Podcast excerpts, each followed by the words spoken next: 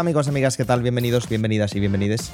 Eh, una vez más al podcast de kildarrobot.com, programa número 96 y programa en el que, amiga Claudia, repetimos la dupla, el dúo dinámico que somos tú y yo. Efectivamente. ¿Qué tal? ¿Cómo estás? Como el, el líder de- del culto y la que era yo, que me haya vuelto mala. Eh, no lo sé, pero en el Cool of the Nam eh, tu personaje la ha estado liando, la verdad. Esa soy yo, la que la, La en la liando, se ha revelado. ¿Qué tal todo? ¿Qué tal este mes? Bueno, por fin ha terminado agosto. Yo soy de esas personas, esas personas que se están quejando todo el rato, joder, es que agosto pasa rapidísimo. Pues no, yo soy una persona feliz de que agosto pase a toda la velocidad que quiera porque somos de vacaciones en septiembre. Entonces, Efectivamente, Team Vacaciones en septiembre. Este año Team Vacaciones en septiembre. Parece ser que el año que viene, no sabemos aún dónde, pero Team Vacaciones en septiembre. efectivamente. Hay gente que te dice, no, mejor en julio. No, nosotros somos los Chad. Hay que irse de vacaciones cuando hace frío, cuando puedes salir a la calle y no tostarte, no salir a la calle y estar deseando volver a meterte en cualquier edificio. Eso es- también influye el hecho de que somos turistas de, de- de- de ciudad, no de playa. Entonces, También quieras que no, eso tiene, tiene, tiene bastante, bastante peso a la hora de elegir, de elegir las cosas. que no es por llevar la contraria. Como siempre, soy Guille, ya sabéis, Claudia en el otro lado y estamos en Kill Robot, que nos podéis seguir en todos los lados, en arroba Kill Robot en todos los lados, tanto en Facebook como en Instagram, como en Twitter, como en Twitch. En Twitch recordad, en twitch.tv barra Kill Robot, que es el September. Si, ven, si venís, os suscribís y tal, nos hacéis tremendo favor, que por lo menos hasta el día 18-19 de este mes, que cogemos vacaciones, vamos a estar una semanita fuera, aunque seguiréis teniendo podcast, eh, no estaremos en directo. Así que, oye, si queréis aprovechar mientras estemos para pasaros un día, saludar y encima dejar ahí vuestro apoyo, pues siempre, siempre agradecidos, siempre tal. Dejando a un lado el pedir, el, el rogar, eh, vamos a pasar con el, con el noticiario. Subimos música y empezamos.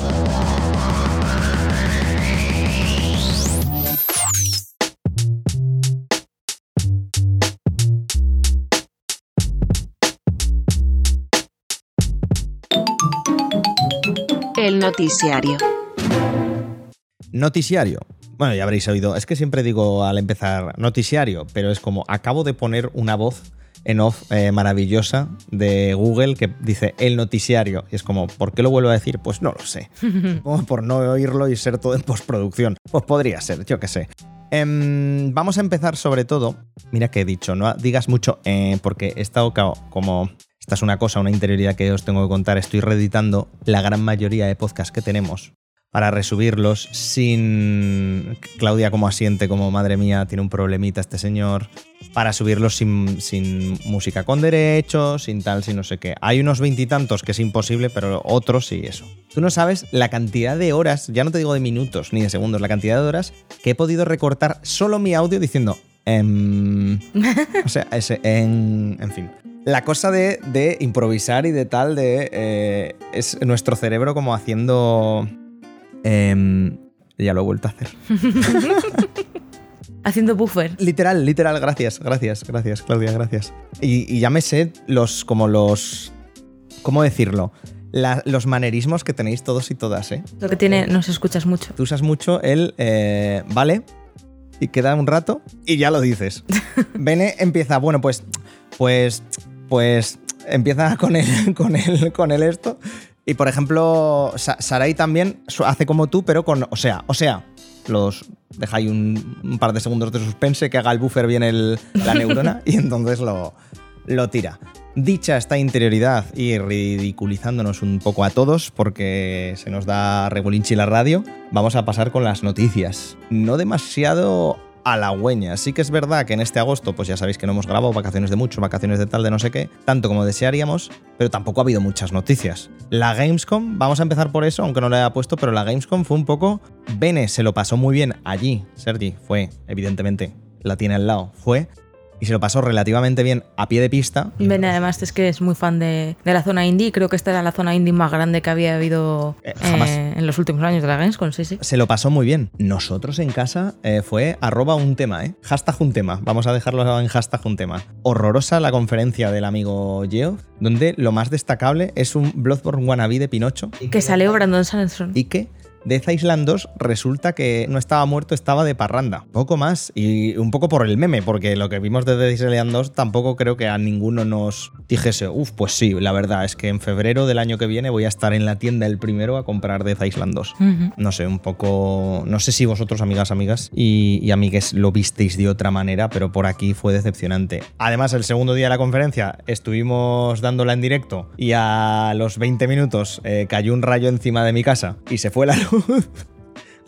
Así que no, no hubo segunda conferencia, pero casi que mejor así. Lo que hemos reconfirmado una vez más es que el amigo Geoff no termina de encontrar la fórmula para hacer buenas conferencias. Lo de alargarlo a dos, a dos horas con múltiples anuncios, múltiples entregas de premios y trailers extremadamente variopintos con muchos cortes, creo que empieza a no beneficiar a los eventos que realizan desde, desde The Game Awards o desde la empresa de, de, Geoff. En general, yo creo que la pandemia se ha notado. ¿Sabes? En plan de si antes eh, siempre podías esperar algún lanzamiento tochísimo en alguna entrega de premios, ¿sabes? El momento en que empezamos con todo el tema del COVID, que las empresas ya decidieron, oye, mira, que pasamos de tener que estar eh, metiendo caña para tener un anuncio específico preparado para tal evento. Prefiero anunciarlos cuando me dé a mí la gana, cuando, ¿sabes? Hacerme mi propia conferencia, como por ejemplo hace Sony, como hace Nintendo, lleva años haciendo, ¿sabes? Y mmm, creo que el sabes también puede ser un tema mío, igual que el vale, ¿no te parece? Sí, ¿no? sí. Intentaré ser más consciente a partir de ahora. Y creo que, que en ese sentido eh, a Geoff se le ha notado. Geoff al final tiene que hacerlo, va a hacerlo como el meme del conejillo este, va a hacerlo lo mejor que pueda con lo que tenga. Y, y yo lo veo un poco así, en plan de... Ya muchas veces incluso él mismo intenta bajar el hype, pero venimos de unos años en los que teníamos eh, conferencias tochísimas y Correcto. desde que el E3 desapareció y Geoff tuvo que apañarse con lo poquito que le iban dejando, eh, se ha notado. Aún así, me parece un momento muy bonito cuando todos, aún sabiendo que nos vamos a meter en un berenjenal en dos del horas que, en, en que un van farragoso. a ser asquerosas porque encima son siempre a destiempo. Efectivamente. Aún así, la capacidad que tiene para ca- cada vez hacer siempre unas cifras récord de gente viéndolo y tal. Un poco, es más el, el- el tema evento para la comunidad que ya los anuncios. Ya es como, bueno, ¿y qué os parece? ¿Y qué esperáis? ¿Y qué os gustaría ver? ¿Sabes? Además, es un tema, el ver sobre todo, que es que yo creo que funciona mejor lo que estabas diciendo, cosas como los direct, o lo que quiere hacer Ubisoft, por ejemplo, la semana que viene, esta semana que entra, que estaréis viendo ya, ahora hablaremos de Ubisoft,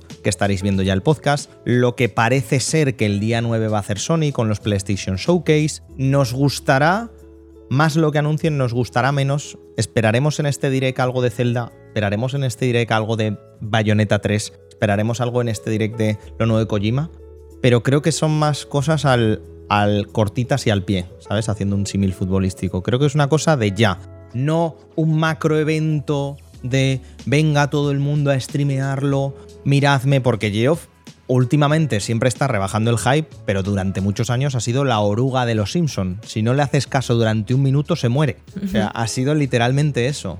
Entonces, está bastante en un- una suerte de cuerda floja, que evidentemente no se va a caer, en una cuerda floja mental nuestra de Geoff, tío, haz algo. Do something. No, no, dos horas de anuncios de Gillette, por favor. Sí, no sé, yo creo que em, también tenemos un poco de, de overbooking con las conferencias, ¿vale? Porque al principio teníamos el E3. Después, los Game Awards llevan desde 2014, fecha que jamás se me olvidará. y luego también empezó a hacer la noche de la Gamescom. Entonces tienes un evento en junio, finales de junio, ¿no? Me parece que es. Tienes un evento en agosto, dos meses después, y luego tienes un evento en diciembre, o sea, cuatro meses después, cinco. ¿Vale? Te quiero decir, es como lo que no salía en una, tú dices, bueno, pues saldrá en la próxima. Bueno, pues saldrá en la próxima. Yo también creo que ha habido ahí un poco de, de overbooking, ¿sabes? Que al principio sí que era más fácil guardar anuncios tochos para que salieran todos de golpe en el E3. Con los Game Awards, pues ya un poco sé eso, pero el momento en que empezó a hacer también la noche inaugural de la Gamescom, pues esto ya se ha salido de madre porque al final no tienen tantos. O sea, tenemos la suerte de que ahora mismo el panorama indie está fuerte y salen propuestas muy interesantes y demás. Pero si tuviéramos que depender únicamente de los estudios grandes, pues que es que, es que ¿qué van a anunciar si es que no han tenido tiempo. Y menos aún ahora con la pandemia que ha retrasado todo. Es que eso es un tema. Sobre todo la pandemia al final es lo que más, lo que más nos está afectando en general en a, toda nuestra vida en general y en nuestros hobbies como son los videojuegos. Pues también. Yo tengo que decir que yo soy un poco. Yo soy muy showman. O sea, a mí el tema de tener un evento donde te, se- te salgan showman. 10 10 anuncios tremendos, a mí me flipa. A mí es, es- es lo que vengo a ver, es lo que me gusta. Y aunque entiendo por qué está la situación de los, de las, eh, de los eventos de videojuegos como está.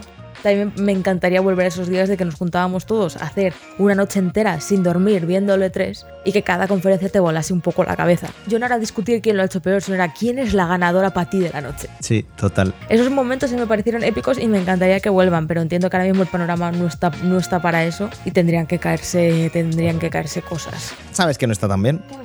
¿Y, que, ¿Y a qué hemos jurado más bien odio eterno? Sorpréndeme. A Disney. No, bueno, a Disney sí, a las multinacionales. Pumba, dime. No, no. De sorpresa para nadie. Guau, una multinacional a la cual hay que odiar porque usan métodos y cosas un tanto extrañas. Justo lo han dicho hoy en los informativos. En los informativos eh, de la 1, cuidado. eh, información veraz y auténtica, tal, no sé qué. Sin cortar. Y también luego lo he visto en Antena 3, que si queremos eh, decir de información auténtica y veraz y para nada cortada por un eje que mejor que los informativos de Antena 3, que el español medio últimamente se está gastando al mes unos 40 euros en suscripciones, Probablemente. que me parece una barbaridad. Y estoy seguro de que muchos estáis, como Claudia, que nos estamos viendo a través del Skype, haciendo la cuenta mental de, "Me cago en la leche, que sí que es verdad que me estoy gastando 40 euros o más al mes en suscripciones. A ver, por fortuna ahora tenemos el tema este de que muchos compartimos, pero sí que es cierto que es que claro, ponte a sumar porque ya no solo súmate las de la tele, súmate el Game Pass, súmate el PlayStation Plus. Entonces tenemos varias noticias relacionadas con sumar cosas, uniendo un poco esto del odio a Disney, el que todos estamos pagando quizá demasiado en cuanto a suscripciones. Ya supimos que Netflix tiene un plan para, que parece ser que lo están desplegando en varios países, aunque no termina de estar funcionando bien, para quitar, como tú bien estabas diciendo, el compartir las cuentas. Disney, por otro lado, lo que ha hecho ha sido subir los precios, las mensualidades de Disney Plus y sacar. eh, esto pasó a finales de agosto más o menos, de momento solo en Estados Unidos, pero claro, cuando las barbas de tu vecino veas pelar, pon las tuyas a remojar no sé qué, en el que tienen nuevos planes. Por 7,99 dólares al mes, que aquí se acabarán traduciendo en 7,99 euros al mes, eh, la versión que tenemos ahora, pero con anuncios, 4 minutos de anuncios por hora. No sé cómo lo verás, pero pagar un servicio, por muy barato que sea, o porque me lo recorten tal, para que me pongan anuncios, Voy a tener que piratear el Mandaloriano.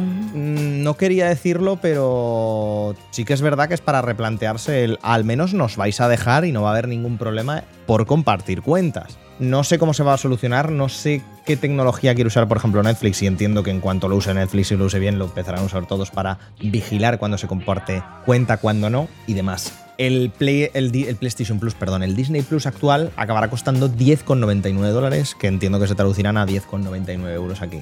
A partir del 8 de diciembre serán 3 dólares más respecto a lo que tenemos ahora. Entonces es para pensárselo, porque lo- creo que este debate lo tenemos de manera cíclica y es, estamos pagando, aparte de demasiadas cosas y de que poco a poco nos vamos quitando muchas cosas y demás, todo lo que estamos pagando, lo estamos aprovechando ¿de verdad le estamos sacando un rendimiento real a todas nuestras suscripciones? Porque sí que es verdad que no son poca la gente que conocemos, ¿verdad, Claudia? Que paga Netflix todos los meses y luego al, fi- al- al final del año solo acaba viendo Stranger Things y cuatro cosas más. Y luego, sobre todo, la nula persistencia de los servicios. Que esto es una cosa que comentábamos hace, creo que en el pasado podcast o- o cenando todos, no sé. De que yo quiero ver una película y es como a la lotería. A ver si este mes está en alguna plataforma de las que tengo y no me la han quitado de donde la vi hace cuatro meses. Antes de que existiera Disney Plus me pasaba, por ejemplo, mucho con Indiana Jones, con 007 y con películas así, que me gusta verlas de vez en cuando, que es como, pero si estaba aquí hace dos semanas, ¿por qué ya no está? O lo peor de todo, que es que te deja buscar la película y no existe, te pone, no existe en Netflix, pero tienes todas estas otras del mismo actor en el que salían, que eso me parece lo más feo del mundo. Entonces era un poco comentar eso, una subida de precio de Disney Plus, que entiendo que se va a traducir en una subida de precio de la gran mayoría de servicios, de HBO ya hemos visto que también, probablemente va a subir un poquito. Netflix ya subió, pero no me extrañaría que se acabase poniendo a 20 euros, más el querer controlar el cambio de cuentas entre, entre gente. Yo no sé si, si como consumidores y consumidoras vamos a tener el poder de quitarnos las suscripciones y que de verdad digan, ostras, cuidado, porque en Netflix se les ha ido casi un millón de suscriptores y siguen igual, ¿eh? Yo creo que si consiguen, si consiguen implementar unas medidas que verdaderamente interfieran en el compartir de cuentas, se, lo van a notar.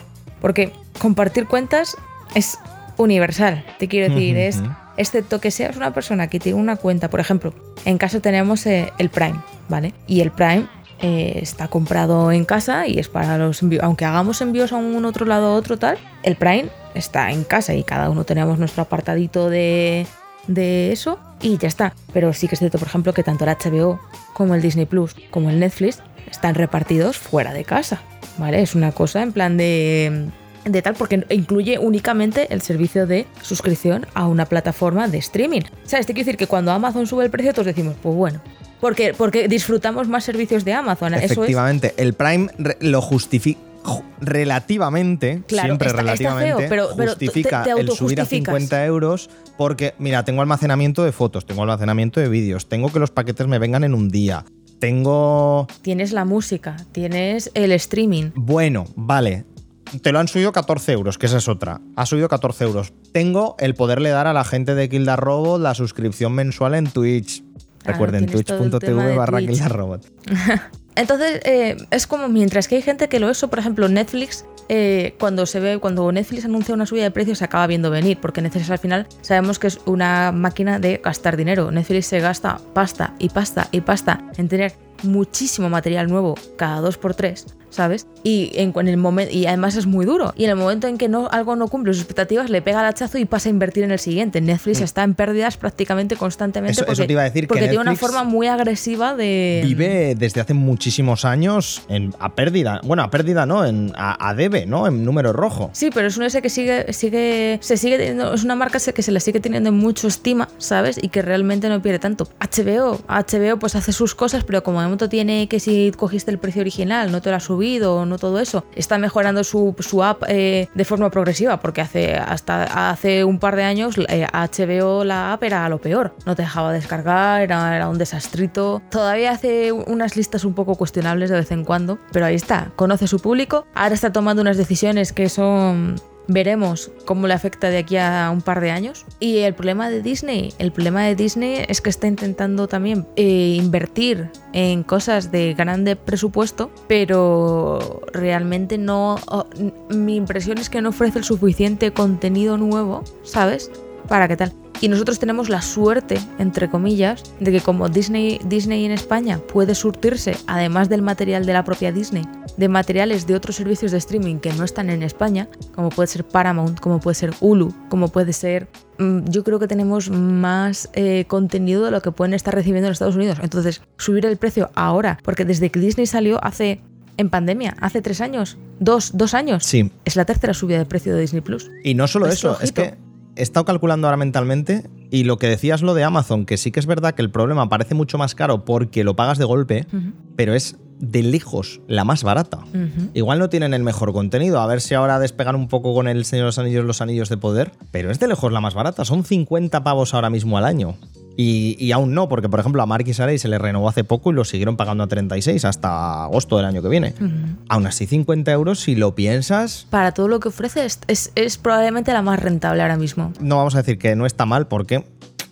Pero Por eso, no- sigue no, siendo tampoco es la más barata. más barata. Porque hay streamings más pequeñitos, más baratos, pero es la más rentable. Me refiero de cosas grandes, de poder ver, yo que sé, cualquier tipo de películas, un montón de. Tienen un montón de comedia también en Amazon, tienen un montón de. Poco a poco van teniendo cosas or- originales. Y luego que va.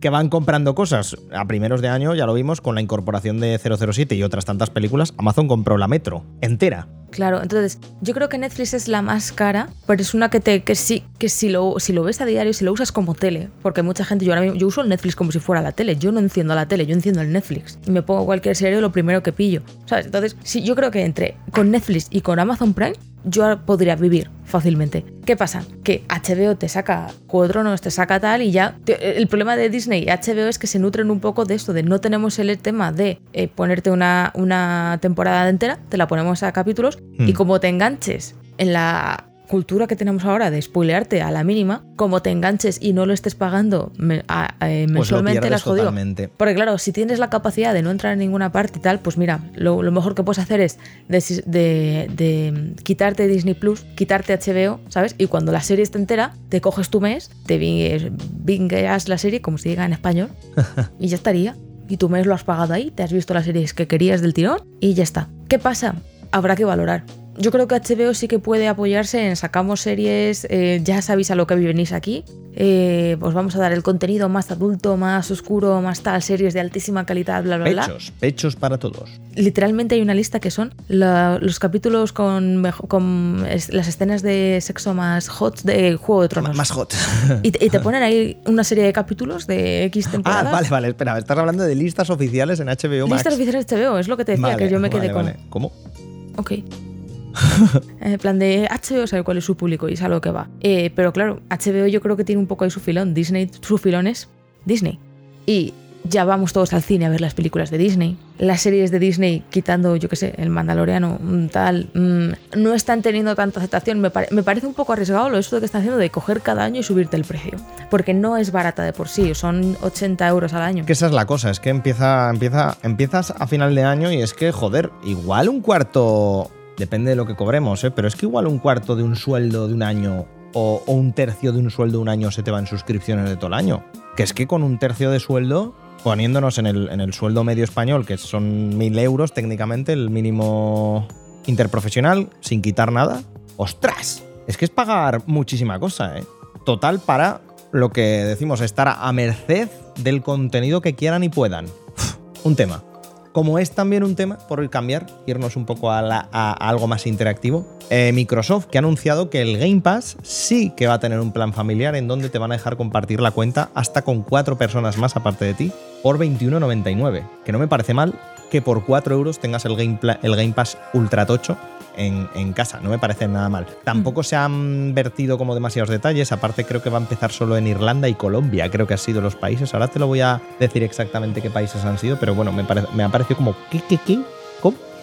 Pero leches, me parece como un paso adelante, ¿sabes? De Microsoft de quererlo hacerlo bien. Creo que Microsoft es una de las compañías, siempre lo he dicho aquí, que mejor lo está haciendo en cuanto a que quizá no esté sacando últimamente mucho juego porque ha comprado demasiado estudio, pero entiendo que todo está en proceso de sacarse y lo veremos creo que a partir del año que viene, sobre todo al siguiente. Pero en estas cosas, en sacar aparatos o accesorios para que cualquier persona pueda jugar y divertirse, hacerlo bien con el Game Pass. Ahora esto de que cinco personas puedan compartir la suscripción.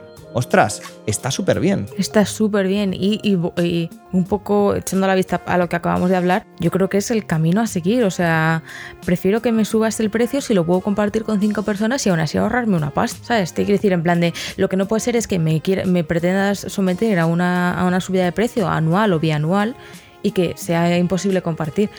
Yo espero sinceramente que si consiguen encontrar la forma de evitarlo, porque al final aquí todos somos muy zorros, eh, que ahí sea cuando noten el mazazo, en plan de, pues mira, es que no puedo permitirme pagar 15 euros aquí, 10 euros allí, 8 euros acá y tal. Efectivamente, es que ese, es el tema. Creo que pueden sacar más beneficio, porque al final es lo que dices. Se ha conseguido una cosa que yo hace un tres, bueno, tres años no, pero cinco años, seis años, yo la veía imposible, que es estar gente de a pie de calle, hacer pagar por una suscripción mensual.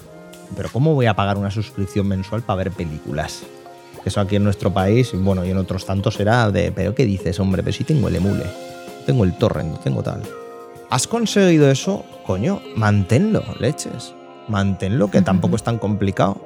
Eh, mira, te lo voy a aumentar 20 euros, pero ya te confirmo desde ya que se puede compartir con quien quieras hasta 5 IPs. Ostras, genial, ¿vale? Pon luego que solo pueden estar cuatro a la vez usándose, que tal que no sé qué, y ya que cada uno se la sostenga como bien pueda. Eso, adelante, y estás en tu derecho como empresa y como dador de servicio.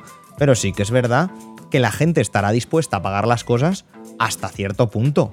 Considero que se va a estirar tantísimo el chicle que se va a romper, que luego la gente va a decir, vamos a ver, me parece genial el estar pagando ciertas cosas, pero no me trates como un idiota, para que luego eh, quiera ver una cosa y me la hayas quitado.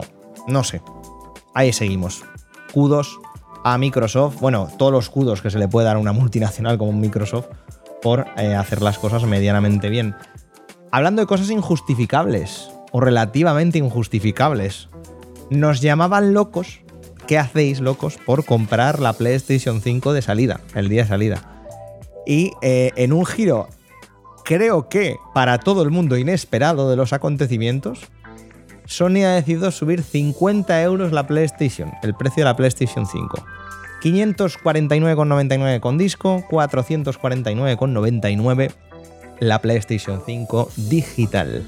Los componentes están muy caros y Sony justifica así la subida de precio en todos lados, menos en Estados Unidos. Ojo ahí. Y yo creo que no tardarán mucho. El único mercado en el que creo que la cuota de mercado de Xbox les empieza a soplar en la nuca. Yo no sé este movimiento. Es la primera vez que se ve de una forma tan literal en cuanto a consolas que yo recuerde. Porque sí que es verdad que lo que hemos dicho, hemos, eh, hemos tenido subidas silenciosas, ¿no? Como la Switch OLED, que pantalla OLED que a Nintendo le costará unos céntimos más, pero te la suben un poquito, 20 euros, 30. Pero esto de decirte, no, no, es la misma consola, es todo lo mismo, no hay ninguna novedad, 50 euros más.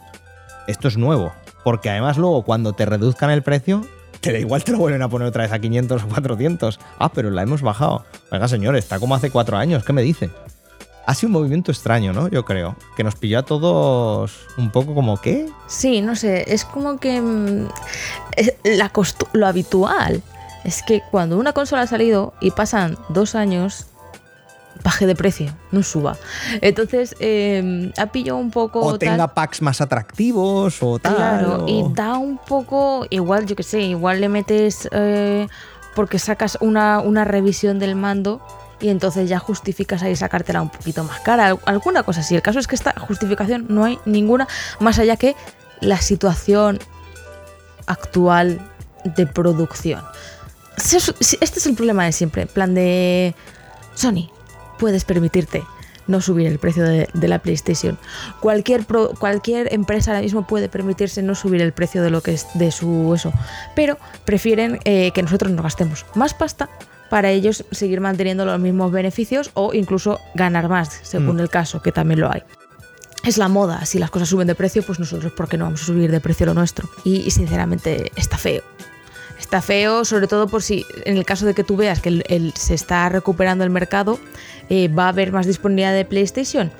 Pues está feo que encima sea más cara, que no lo sé, lo estoy lanzando un poco al aire. Pero es como. Es que, es que no, no hay defensa posible, no la hay. no es el hecho de que tengas. Es que mira, es que es tan drástico y tan demencial el cambio de PlayStation 5 a PlayStation 5 que es increíble.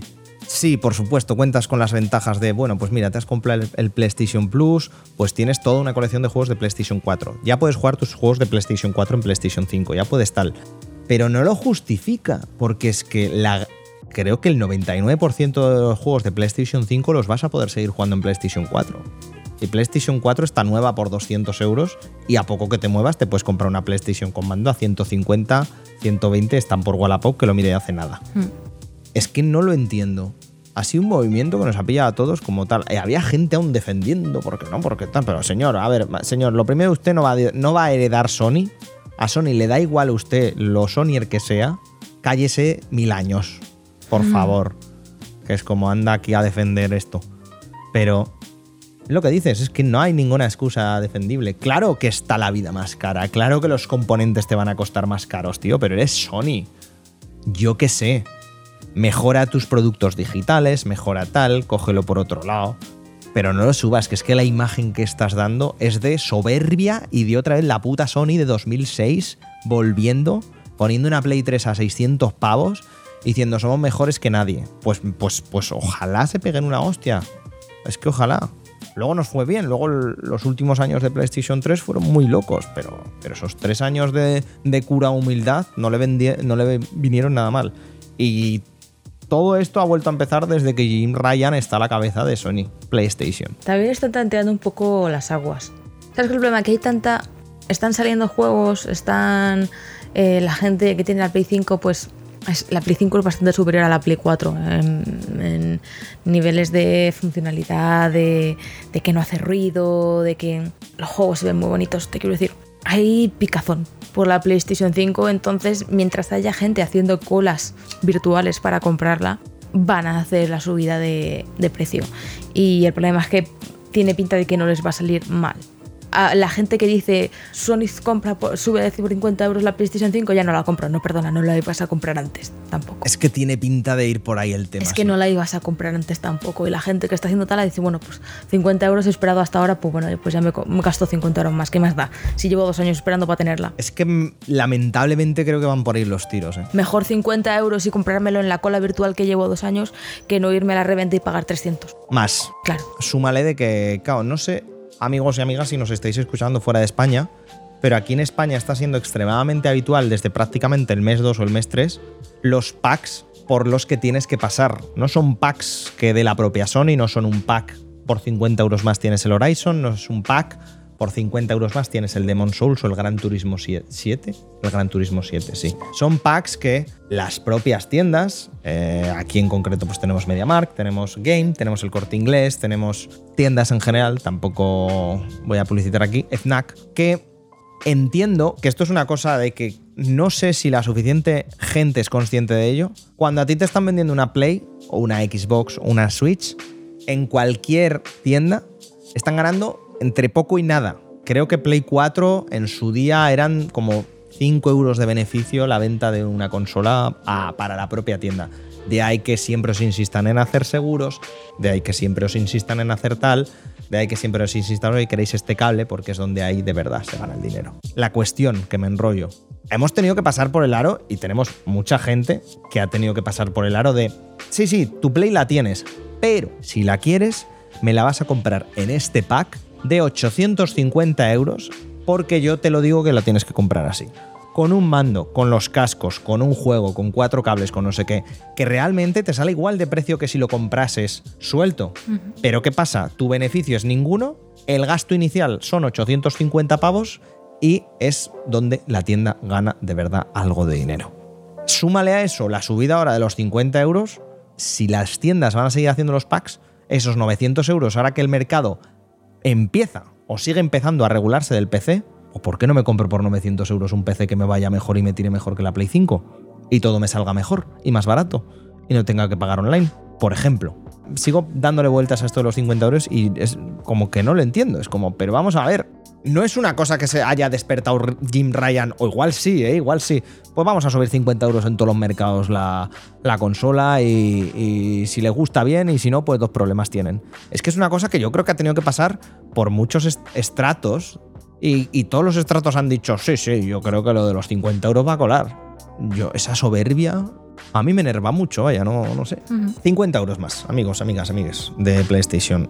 Por último, para acabar con el noticiario, por cambiar a cosas relativamente más alegres, si es que alegra, si hay algún fan por aquí de la saga o alguna fan, eh, se confirmaron los rumores y Assassin's Creed Mirage, Mirage, Mirage va a ser el siguiente Assassin's Creed. ¿Qué pasa? ¿No estás muy convencida? Tengo opiniones. Nos vamos al siglo IX, en plena Bagdad, a hacer de asesinos. No sabemos la situación que será, porque sí que es verdad que el timeline se retrasa un poquito. Cerquita de Tierra Santa, mm, parece ser que querrán conectar relativamente con el primer Assassin's Creed, que por cierto también hay rumorología que no lo han confirmado ni desmentido de que posiblemente se esté rehaciendo el primer Assassin's Creed para sacarlo como super DLC con este, con este juego. Lo que sí que hemos sabido es que Ubisoft quiere volver a sus orígenes, parece ser que muchos de los elementos RPG que tanto han triunfado en Origins, Odyssey y Valhalla se van a quitar y sinceramente no sé si eso es buena idea. ¿Sabes cuál es el tema?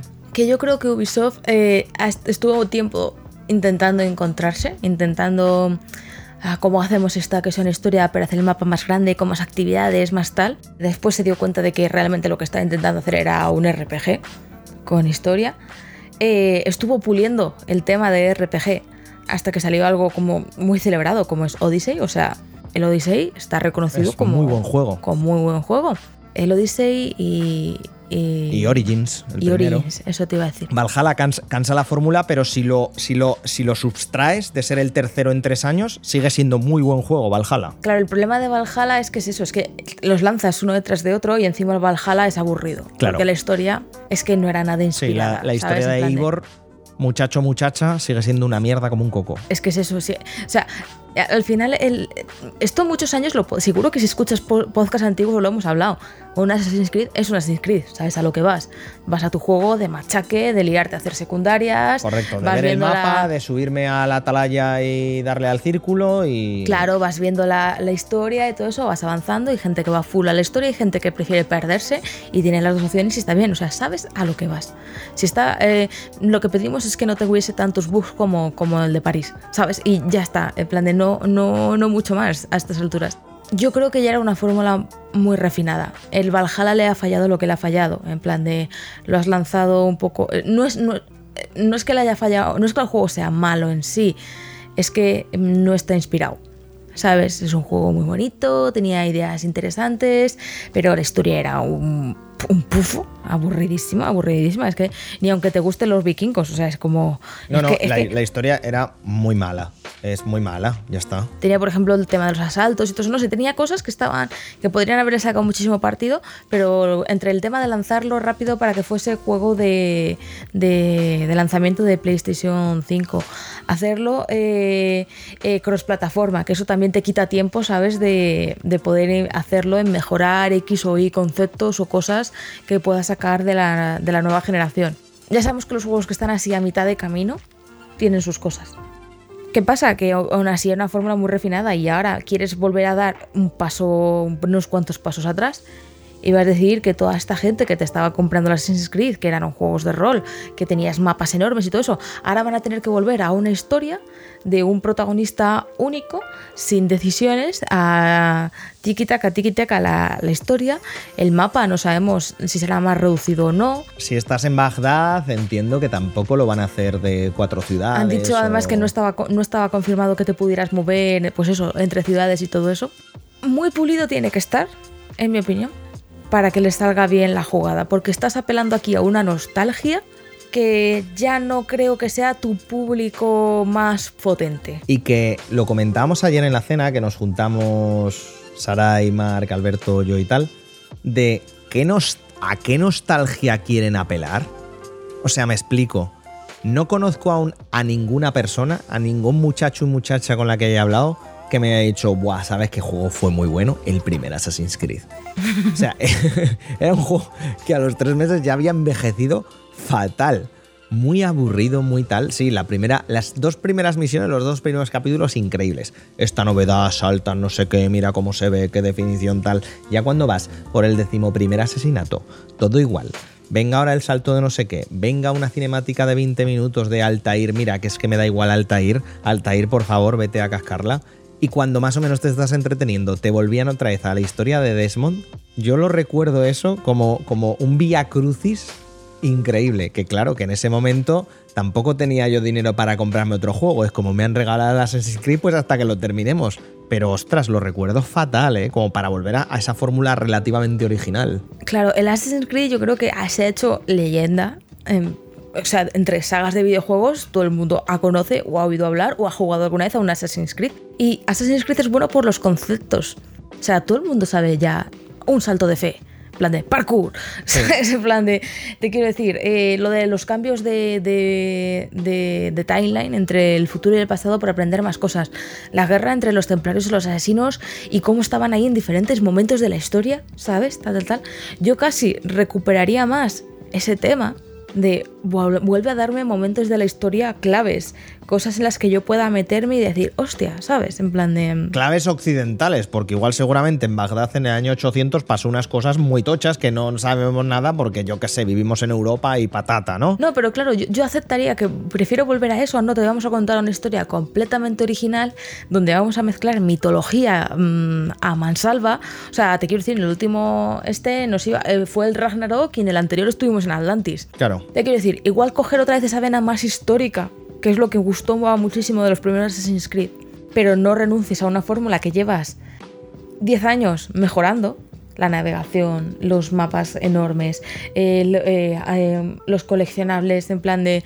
En plan de tú te compras un Assassin's Creed y si te molaba, sabías que ibas a estar ahí horas. Correcto, era muy juego de lo que hablamos siempre con los juegos de Ubisoft, muy jueguito de verano, de voy a echarme todo el verano con el juego, pim pam, pim pam, toda la calma, no hay novedades, me voy a hacer el juego, me lo voy a disfrutar y tal No sé. Todo esto también es mucha especulación que igual luego llegan en el Assassin's Creed este Direct de la semana que viene, que, o de esta semana, si lo estáis escuchando en la semana que sale el podcast. Y está- acabamos lanzando dinero a la pantalla. Correcto. Ya Oye, veremos. ojalá pero, Dios, ¿eh? Ojalá pero yo creo Dios. que un poco la idea general es esa de habéis trabajado muchísimo en pulir este concepto y ahora queréis volver todo para atrás, volver a vuestros orígenes, hacer un juego multi- de un jugador que sea con historia. Correcto. Vamos a ver qué tal os sale. O sea, muy pulido tiene que estar ese juego, ¿sabes? Para que después de años y años y años de esta misma fórmula nos lo vendáis eh, saliendo, yo qué sé, Hmm. el próximo God of War enseguidita, ¿sabes? Que eso no quiere decir que es verdad, he estado analizando este último podcast y nos está quedando bastante negativo, que no queramos un Assassin's Creed de puta madre. Hostia, a- a- a- Claro. adelante con ello, eh, por Dios, Ubisoft. Ubisoft eh, que sea lo mejor posible, adelante. Que toda la rumorología y lómita que habéis confirmado no tiene buena pinta, por supuesto. Pero que eso no queremos decir que por ello queramos que, que salga, salga como la shit, que, que en No, no. principio no. Yo siempre feliz de ver dónde va la saga, porque me parece que es una saga. O sea, probablemente entre los dos tenemos todos los Assassin's Creed. Te quiero Y decir sin que probablemente. entre los dos tenemos todos los Assassin's Creed. Te quiero decir que no es una cosa que, que hablemos del juego en plan como haters desde fuera. No, no. Creo Es que simplemente- nosotros dos, de todo KTR, somos los que más le habremos pegado a la saga y más nos interesa que salga bien. Claro, yo cuando oí lo de Bagdad y lo de la vuelta a eso, un solo personaje y tal, quitando, quitar todas las estas de rol, dije. Correcto. bueno, Yo, yo entiendo, por ejemplo, que sea muy, com- muy complicado a día de hoy el hacer el clásico Assassin's Creed que se ha pedido siempre de Japón. Porque siempre mola, siempre llama mucho el tema samurai, no sé qué, y no sé cuántas, pero es como, ahora tienes el Nio, tienes el Ghost of Tsushima, tienes tal, tienes no sé qué. Claro, no es el momento. No es el momento para nada. Tienes ideas muy chulas, chulísimas, chulísimas, chulísimas, que por ejemplo salieron en los minijuegos estos pequeñitos que sacaron, que era Assassin's Creed Rusia, no, China y creo que dos más. Ostras, pues en, en China, que nunca se ha explorado demasiado por ese lado, hubiera estado bien. Uno en la Revolución Rusa, uno en tal. Bagdad. Igual es nuestra perspectiva de gente blanca de Europa, no sé qué, no sé cuántas, no tenemos ni puñetera idea de lo que pasó en Bagdad, porque tal, muy probablemente. Y luego resulte que es que prácticamente mm, toda la Edad Media de Asia eh, pasó y a raíz de algo que pasaría en Bagdad en esos años. Pues más que probable, o sea, más que probable. Pero de base Es como No que es de, prim- que de llame. primeras, de primeras no es un gran reclamo. Habrá que ver al Assassin's Creed Direct este, a ver qué nos cuentan. Pero de primeras lo que se oye es como, bueno, tú verás. En plan de, lo veremos, tendremos, tendremos fe, pero de momento, de momento soy cauta. Subimos música y vamos con, con la sección central.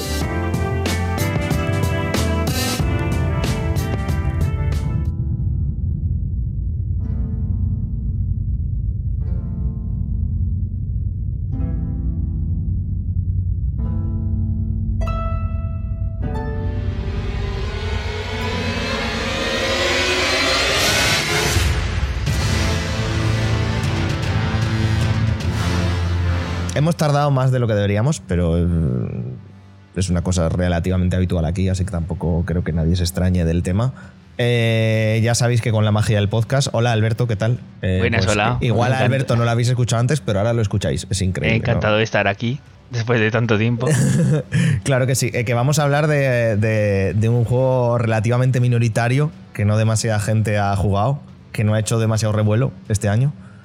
Y, y bueno, Elden Ring, la verdad. Exacto. El, el candidato a Gotino del 2022. Uf, eh, yo veo complicado que, que haya juego más importante, a excepción de Bayonetta 3, este año ya, ¿eh? Bueno, O sea, y God of War, ¿no? Que al final sí que va a salir uf, este el año. Ragnarok es verdad, pero bueno, eh, eh, muy, muy bueno tiene que ser para que me diga... Oh, y ojo, Xenoblade 3, ¿eh?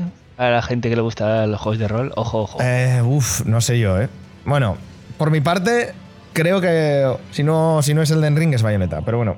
Eh, no sabemos muy bien cómo vamos a hacer lo del análisis y tal, así que vamos a ir hablando y lo que vaya saliendo. Que un poco en líneas generales, ¿qué te ha parecido Elden Ring? Pues la verdad es que me ha encantado. Es un juegazo. Un poco después de tantos años saturados, ¿no? De mundos abiertos, pues a mí me ha gustado los cambios que ha introducido. Le he visto cosas malas casi más hacia mitad para el final. La verdad es que la primera parte del juego aguanta muy bien, es espectacular, ¿eh? Y en general me ha gustado muchísimo. Creo que es, no te diría que mi juego preferido de From Software, porque, porque eso es diferente, ¿no? Cada uno tenemos nuestros gustos, pero sí el más completo. Yo creo que es su mejor trabajo a nivel global. Al final no deja de ser como una un conjunto de todas las fórmulas que han ido sacando poco a poco en, en- Mm, Exacto. en los 7, 8 títulos que hemos, que hemos tenido, en los 6, perdón, títulos que hemos tenido antes. Porque incluye, creo que, que pequeñas, eh, pequeños pedazos de, de- de- de cualquiera de los tres Souls, de Bloodborne, de Sekiro y de, Eso y es. de, y de Demons, pero vamos, sí. un- eh, a ver, eh, ¿por dónde empezar? ¿Qué, es el Den Ring? Pues bueno, eh, por si alguno o alguna habéis estado debajo de una piedra durante, no sé, los últimos dos años aproxima- aproximadamente, es la nueva entrega y parece ser que la nueva saga de Front Software. Eh, mundo nuevo, mecánicas relativamente similares, pero no similares, ahora hablaremos de ellas, y con un supuesto mundo abierto, que al final, bueno, al final se le acaban viendo las costuras, ¿no? Porque tan mundo abierto, tan mundo abierto, tan mundo abierto, al Pero es, final... es muy grande, es muy abierto. No, sí, sí, 100%, 100%. O sea, el mapa es gigantesco. Y llegaba un punto en la primera partida que sigues explorando y dices, bueno, esto no se terminará ya. Efectivamente, no. No, no se termina. Y sigue. Es. Y sigue. Y sigue siguiendo.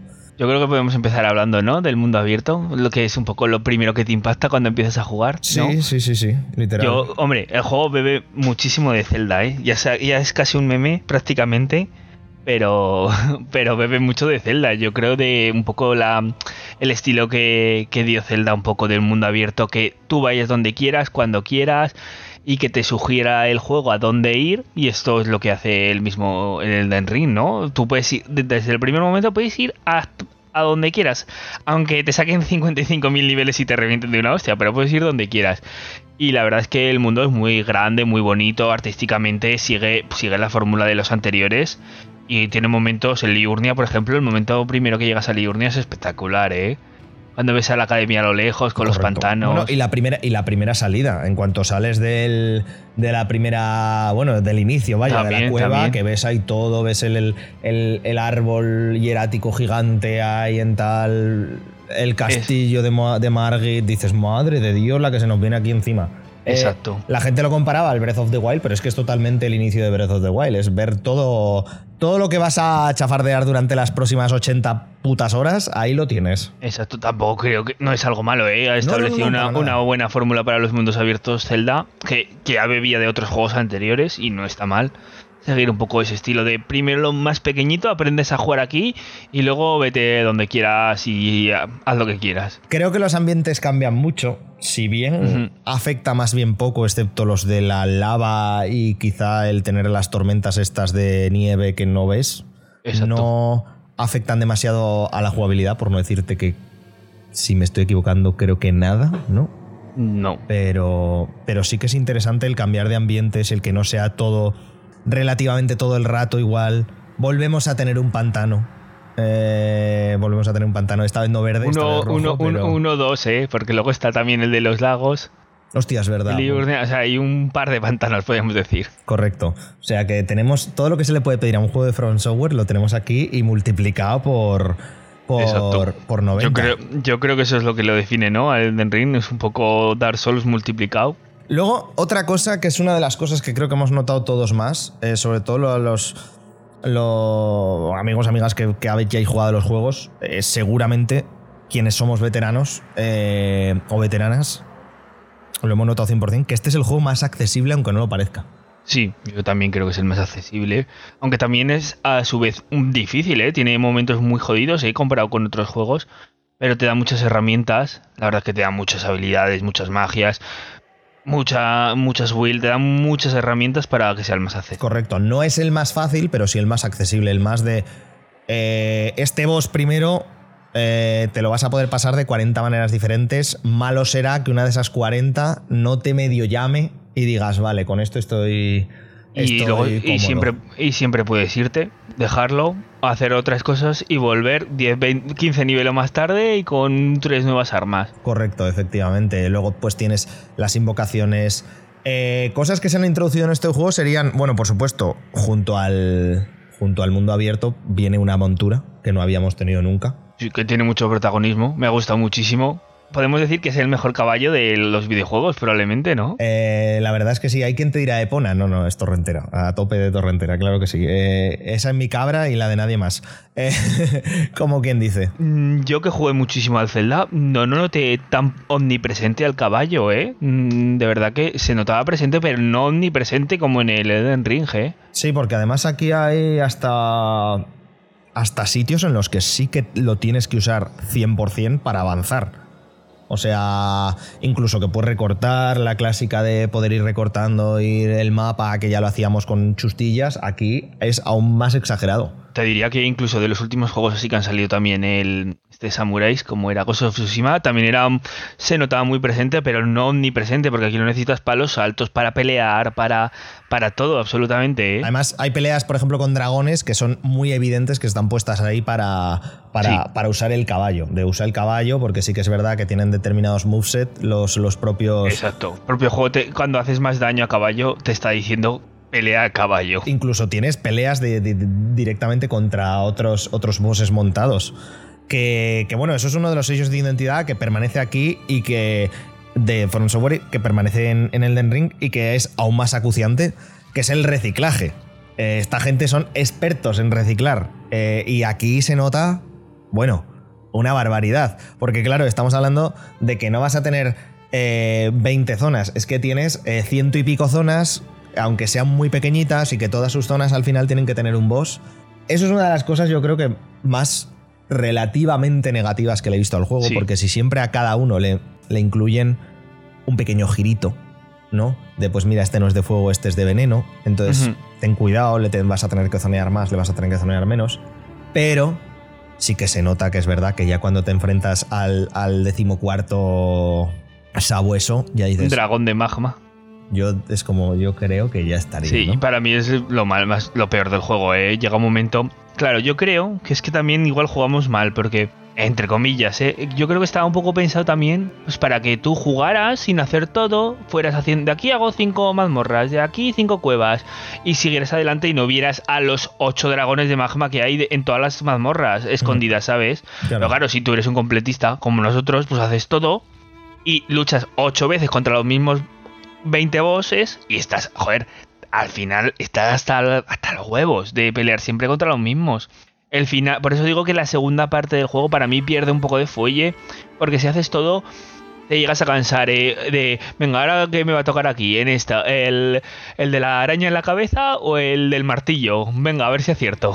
Eh, correcto, correcto. O tal, o no sé quién, o vale, van a ser los, del, los, los de cristal. Ah, es que ahora no son dos, ahora son tres. Bueno, pues ya está, pues, lo de- pues no pasa nada. Reciclan demasiado, sí, ¿eh? Se acusa mucho a Dark Souls 2 de- y, y aquí en el de Ring yo creo que es, el que más demencial, sí, sí, sí. El es- que más recicla de todos, eh, con diferencia. Pero bueno, esto va con el un poco de, pues lo grande que es el juego, ¿no? Es que también cuántos igual se tendrían que haber pegado un año más para meter jefes nuevos. Es que no se puede tener todo, claro, es lo que hay. Claro, y luego además que es que aquí, claro, el equilibrio lo rompes enseguida. Es que como se pasen de que te meta un poquito más o un poquito menos, que sí, que lo puedes arreglar en el parche de la semana siguiente.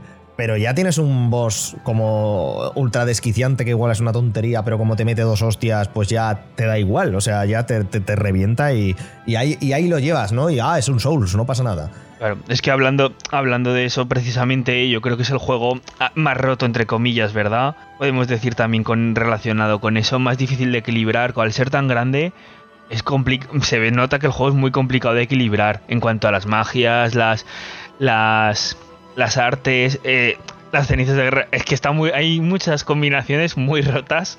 Como llegues a ellas o las sigas, veas una guía y digas, "Ven, pues me voy a hacer esta build. Destrozas el juego, ¿eh? Porque además, si veis los parches, mm, prácticamente no han arreglado nada del juego como tal. O sea, los parches básicamente están siendo y siguen siendo ahora cada vez menos, pero las primeras semanas los parches eran de, ah, vale, bajar este arma, bajar este arma, bajar este arma, bajar este hechizo, bajar este hechizo, eh, subir este arma que no hace nada y bajar este hechizo. Que es como, joder, claro, es que eh, era, era roto. O sea, las primeras semanas había unas builds de magia que literalmente deleteabas a cualquiera.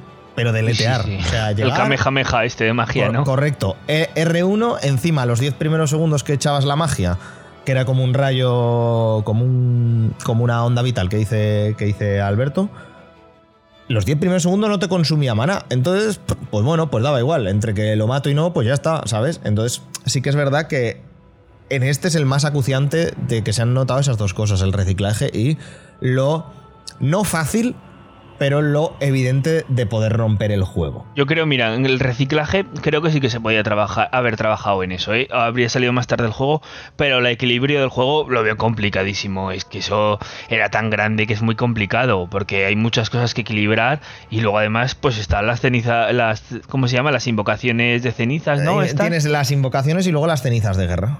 Pues eso, las invocaciones ya acaban de desequilibrar totalmente el juego. Yo, yo no las he usado, pero creo que totalmente acaban de desequilibrarlo. Aunque está muy bien para el que necesite pues un soporte, ¿no? Correcto. Al final, esas son, tanto las cenizas como las invocaciones, son un nuevo. Son dos, no, no sé cómo llamarlo, pero bueno, dos adhesiones al, al gameplay que ya conocíamos de, de los Souls, que es básicamente una, que es una campana que te permite invocar espíritus. Vas ganando conforme eh, vas avanzando en el juego, eh, pues diferentes invocaciones. Por supuesto, la más rota es la, lágrima mimética, que básicamente hace una copia de ti con el equipo que tengas en ese momento. Y luego, que te ayuda, tienen su vida pequeñita, pero bueno, se nota mucho, le meten mucho agro a los bosses, te dejan bastante más libertad para ti ir pegando, etcétera, etcétera, etcétera. Bueno, al final es posiblemente el complemento más roto que haya y que más puede facilitar la vida a los eh, primerizos y primerizas que vengan a la saga. Y luego tenemos las cenizas de guerra, que me parece una adhesión bastante chula, pero que a la vez lo que dices, hay algunas que pueden estar muy rotas. Que es que tú al arma le puedes eh, meter un. a cualquier arma que deje un art weapon que se llama, un arte de arma, ¿no? Un ataque especial. Que bien puede ser lanzar un hechizo, bien puede ser ponerse en una postura X para hacer más daño, bien puede ser, yo qué sé, eh, pegar como cuatro veces seguidas automáticamente y que le da muchísima más variedad y al final es una cosa muy chula porque te da muchísimas más herramientas para construirte tu personaje como tú quieras Exacto, al final. tu build. La verdad es que yo creo que eso está muy conseguido, porque en el Dark Souls, en el 3, claramente, claramente no funcionaron, porque yo me acuerdo de estar peleando y, y decir, si ahora hago el arte, además de que pierdo mana, es que estoy perdiendo tiempo en hacer el combo de ataque. Claramente no funcionaban, es que te perjudicaban la mayoría, pero en, en este son imprescindibles, ¿eh? Hay combates en los que es mejor igual atacar, pero hay otros es, es que prácticamente te pegas haciendo el arte todo el rato porque, porque te puedes salvar la vida todo el rato ahí haciéndola. Eh, Fíjate si eran inservibles, que es que las tomo como algo nuevo del Den Ring. En Dark Souls 3 es que creo que no las usé directamente, pero ni una vez. Una de las cosas que fallaba yo creo que quitaba demasiado mana y el no poder cambiarlas de un arma a otra, eso también... Hay muchas veces decías, no, porque quiero este arma aunque tenga mal arte, pero este arma es el que yo quiero llevar. Y eso aquí lo arregla las dos cosas. Correcto, puedes llevar el arma que tú quieras y le puedes incorporar el arte que, que mejor se adapte a, a tu estilo de juego o a, o a la build que te estés haciendo. Hablando un poco más sobre, eh, sobre el mundo y demás, como ya sabréis, porque se ha anunciado por activa y por pasiva, el guion, eh, la historia, está creada por el equipo de Front Software, con Miyazaki a la cabeza, pero el setting, el mundo como tal, el hay estas zonas, ha pasado esto y estamos así, eh, está hecho por George R. R. Martin. Que menos terminar sus sagas, todo lo que quieras. Y encima con una buena calidad, ¿eh? O sea, la verdad está muy, muy chulo. Obviamente, relativamente basado en las mitologías nórdicas, pero está súper bien. O sea, eso a mí me ha gustado muchísimo. Yo he de decir que yo personalmente soy de los que no sé si Martin, no sé si lo he visto mucho. Yo he visto muy From Software, todo. Me diréis, ah, no, en este punto sí, porque se nota que es comparable. Vale, podría ser, pero yo he visto sobre todo omnipresente a From Software en todo el argumento, ¿eh? Claro, claro, o sea que el setting es como les ha dicho, mira, pues yo me imagino el mundo así y ya luego Front Software ha hecho pues un poco lo que les ha dado la gana, entiendo. A mí la historia me ha gustado mucho, ¿eh? Eh, hay, que, hay mucho objeto, mucho que leer, pero se... El primer problema que tiene es que los nombres son muy parecidos y al principio, de- ya al principio del juego te lías muchísimo. Margit, Morgit, Moj. Exacto. Cuando avanzas y vas un poco haciéndote ya la idea de lo que está pasando por los objetos, sobre todo cuando matas jefes, que es un momento muy revelador de la historia del jefe, porque la lees y empiezas a entender.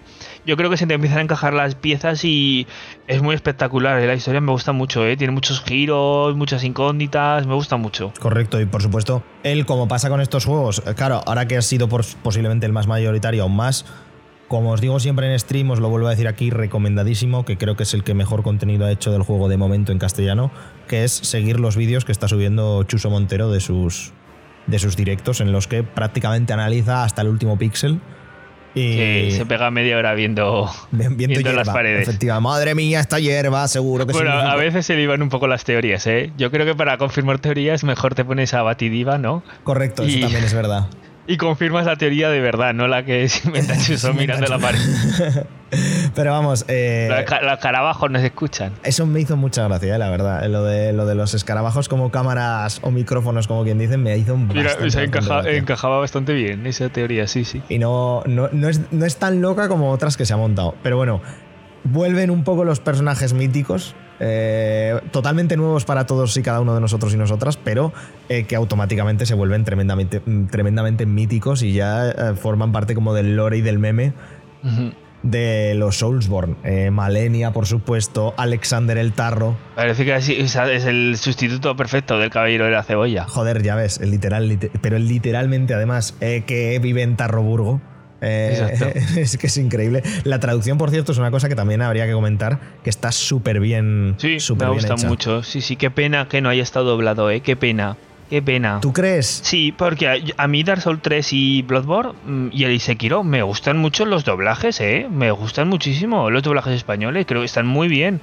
Yo creo que se habría disfrutado mucho, ¿eh? Pero bueno, que no es un juego en el que importe, no es un GTA en el que tengas que leer y jugar a la vez. Ya, eso Aquí también es verdad. daba un Entonces, poco igual. tampoco- Exacto. esto. Bueno, y la cinemática de introducción es, de- es demencial, eh, a mí me flipa, de verdad. De vez en Sí, cuando me la pongo sí. porque es increíble. Sí, eso, mira, la original está muy bien, ¿eh? Sí. Ahí sí que está muy bien, sí. Y no sé, a ver, bueno, es que es un poco. Es que, a ver, tampoco, pues por ejemplo, aquí nos faltan Alba y, y Bene, que no han podido venir, que también lo han jugado, pero es que estamos un poco todos en comunión de, de lo mismo. Y una de las cosas que siempre, siempre me quejaba en, los directos que hemos hecho y me he quejado contigo alguna vez, es que creo que se ha abusado mucho a la hora de, de plantear los, ya no solo los jefes, sino los enemigos en general.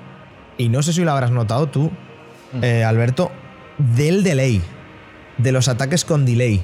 Es Sí, a ver, sí, como sí, que es- el- exacto. antes había muchos más trucos, ahora el único truco que tienen los enemigos es te voy a pegar, pero no, pero ahora sí.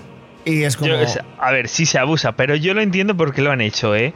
Porque nos hemos vuelto buenos jugando Souls y tú ya sabías cuándo esquivar. Te hacía esto, tú hacías ruedo, rue- Además que aquí el rodar está muy, muy. Está cheta como el Dark Souls 3, ¿eh? Es más fácil que los primeros juegos. Por la mejora de FPS y todo. Entonces, evidentemente tú te las sabes todas. Tú ya sabías cuándo levanta el brazo, rueda aquí, le doy por detrás, tan. Y aquí el juego te hace esa maestría de. Te voy a dar, pero doy un giro con mi cuerpo y te doy después. Y claro, te, pues te da, te golpea siempre. Y a mí me gusta, a mí me gusta el delay, pero es verdad que abusan demasiado, ¿no? Que a veces dices, joder, dame ya para que pueda girar. igual lo que dices, fíjate, en, en- en esa perspectiva nunca lo había visto, pero es como, tío, de verdad. O sea, ya vale, como todos los putos ataques con delay, es que es como. Todo, por favor. pero, me, pero me gusta, ¿eh? Me gusta ahí que te ponga contra las cuerdas ese de- delay, estar pendiente de cuando es pequeño, cuando es corto, porque además había como varios, ¿no? Como había uno corto, uno muy largo. Me gusta, eso a mí me gustó. Por ejemplo, el, el- el más. Que sí que cabrea un poco, ¿no? Pero me gustó. de lo último que he estado jugando ahora otra vez fue Godwin, bueno, fue el, el boss final. La bestia, cuando lanza las- los cuatro espadazos, que te Sí. va lanzando como las- los tiros, es como uno, dos, tres, cuatro. Y no sabe- Y es como, eh, ah, y anda que no me comí el Sí, sí. rodar y el volver a rodar y no rodar. joder, es como, tío. Yo creo que esto, esto lo coge muy de lo coge mucho de Sekiro, ¿eh? Y que es donde más es- donde estaba realmente, ¿no? Es que en Sekiro, en Sekiro hay, hay bosses que eran casi, casi, casi, casi un juego musical. Y aquí lo coge y lo lleva al delay y lo lleva al máximo, ¿eh? En este juego, eso me gusta. Otra mecánica que se introduce respecto a Souls, que se coge también de Sekiro, es una tontería tan grande, pero que luego en cuanto la empiezas a aplicar resulta que no es una tontería, que es saltar. Está muy bien, sí, sí, se nota mucho, ¿eh? Yo lo- lo- en la exploración, 100%, ¿eh? Porque ya cambia totalmente la estructura del juego. Entre el salto y, torren- y torrentera, que también puedes saltar, ya cambia totalmente la estructura de los castillos y todo. Y luego que yo hasta el final del juego prácticamente no me hice, no me cambió el chip, En el combate. la neurona en el combate de... Claro, es que en el combate es muy importante. Claro, porque- claro, ¿por qué? Si lo estoy rodando bien, ¿por qué me da? Coño, es que hay que saltar, Guillermo. Claro. Que, que- que- que igual la X la tienes para puedes algo. rodarlo, pero claro, estás más en contacto con el suelo, es más fácil que te des. Si lo saltas directamente, te olvidas de que, de que te dé ese golpe. Igual, eso es que luego pensándolo, y más ahora que estoy en- ya en, el, en la segunda, bueno, estamos en directo, como siempre, todos los días a las 7 de la tarde, tal, no sé qué. Cuando jugamos al Den Ring, ahora sois vosotros los que me podéis putear a mí, eh, poniéndome las armas que esto. Anda que no se nota la segunda vuelta, el ya tener el chip cambiado, el saber. El salto. el saltar, el rodar, el tal. Ostras, eh. Ostras. Hombre, sí y luego, nota. pues eso, está- están los talismanes que te puedes poner y pues, pues te pones el, el talismán de mejora de golpe en salto. Y, y claro, tú te dedicas a hacer esquivo, salto, go- salto con golpe y haces muchísimo daño. Que se te puede. Si tú te adaptas a estos cambios, puedes, te puedes mejorar mucho el combate, ¿eh? a una manera de eh, facilitar el asunto, también a la gente veterana lo que nos hace es darnos una ver- versatilidad increíble, porque hay un montón de armas, un montón de tipos de armas, armas nuevas y tipos de armas nuevos, que joder, eh, no he visto una build eh, literalmente igual eh, entre nosotros, más o menos. Sí que es verdad que a veces hemos coincidido en armas y demás, pero las builds, por ejemplo, En este juego es muy necesario una build doble y aquí pues hay más variedad. Correcto, correcto. Yo, por ejemplo, fui a magias hasta cierto punto del juego que luego preferí ir con la katana, pero también con la.